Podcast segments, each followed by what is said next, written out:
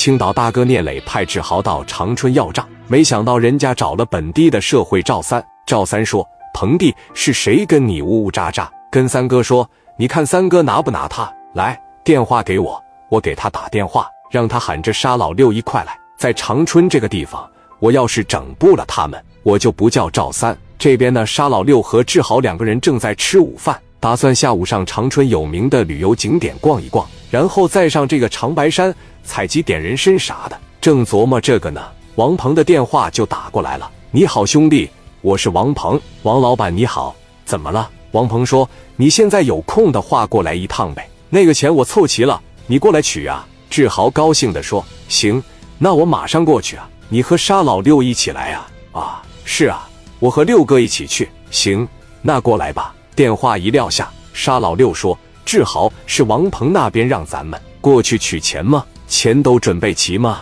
是啊，六哥你在长春的力度堪比我磊哥了，这区一趟就把事摆平了。”沙老六说：“哎呀，我和你磊哥可比不了，我这这边顶多算个二线人物，那边也是看贤哥的面子才会如此顺利的吧。”说完，二人起身走出餐厅。沙老六带着志豪和手下的二十多个兄弟，奔着王鹏的公司来了。赵三和王鹏站在办公室窗边，往下一看，远处驶来了两台奥迪一百。王鹏说：“沙老六他们来了。”赵三说：“不用担心，你就看我怎么拿捏他。”王志啊，一会人进来以后，你配合着姐夫，给他们先来个下马威，震慑一下他们。王志是赵三的小舅子，非常喜欢玩白糖。给自己玩的已经是走火入魔的状态了，懒懒的掀开眼皮说：“姐夫，你放心，谁要是他妈跟咱嘚喝，我就打死他。”王志这个狂妄劲正是赵三所需要的，所以赵三走哪都乐意领着他。与此同时，沙老六和志豪就已经来到办公室门口。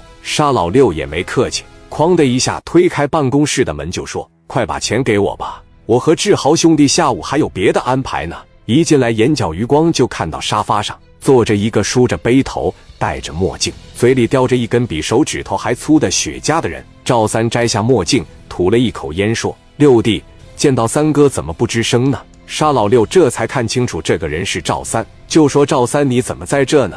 六弟，你怎么能叫我赵三呢？我比你大好几岁呢，你不应该叫三哥吗？我看看今天六弟带着谁，跟我王鹏兄弟要账来了。听说还拿着卡簧吓唬我鹏弟，我倒要看看。在长春地界，谁敢和我赵三七七八八？沙老六一听就说：“赵三，你妈的什么意思？我没有任何意思。六弟，你给我介绍介绍这位小兄弟，我就想认识认识他。还有你六弟，跟三哥说话客气一点。贤哥在的时候，我是给你面子，你跟我没大没小，我不跟你计较。现在贤哥不在了，你再这样跟我说话，小心我连你一块教育教育。我来这边的意思呢？”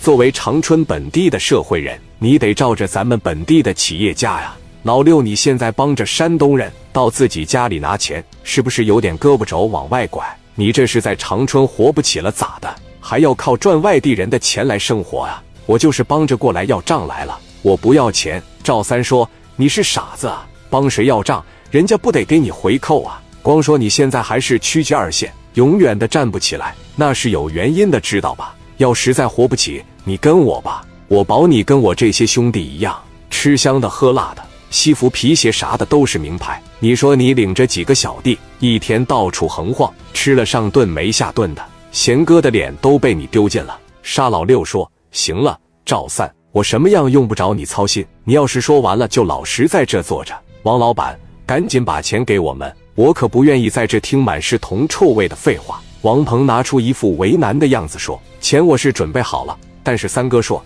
这个钱先放他那，暂时不能给你们。你说我也不能从三哥手里边往外拽嘛。况且我这个手里边也是真没有钱了。这样吧，兄弟们都是大老远来一趟，晚上呢我请三哥、六哥还有山东的兄弟们一起吃顿饭，为表歉意，明天的机票或者火车票钱我给兄弟们出。”志豪一听，气不打一处来，往前一上。手指着王鹏说：“你耍我啊！我和六哥饭都没吃完，就赶忙过来了。你告诉我把钱准备好了，我过来了，你又跟我说不给了，让我回去。你他妈耍猴啊！”王鹏说：“老弟，你不能这么说，我这不也道歉了，请你们吃饭，再给你们报销路费吗？”三哥站起来说：“我看看是谁。这说话这么冲啊！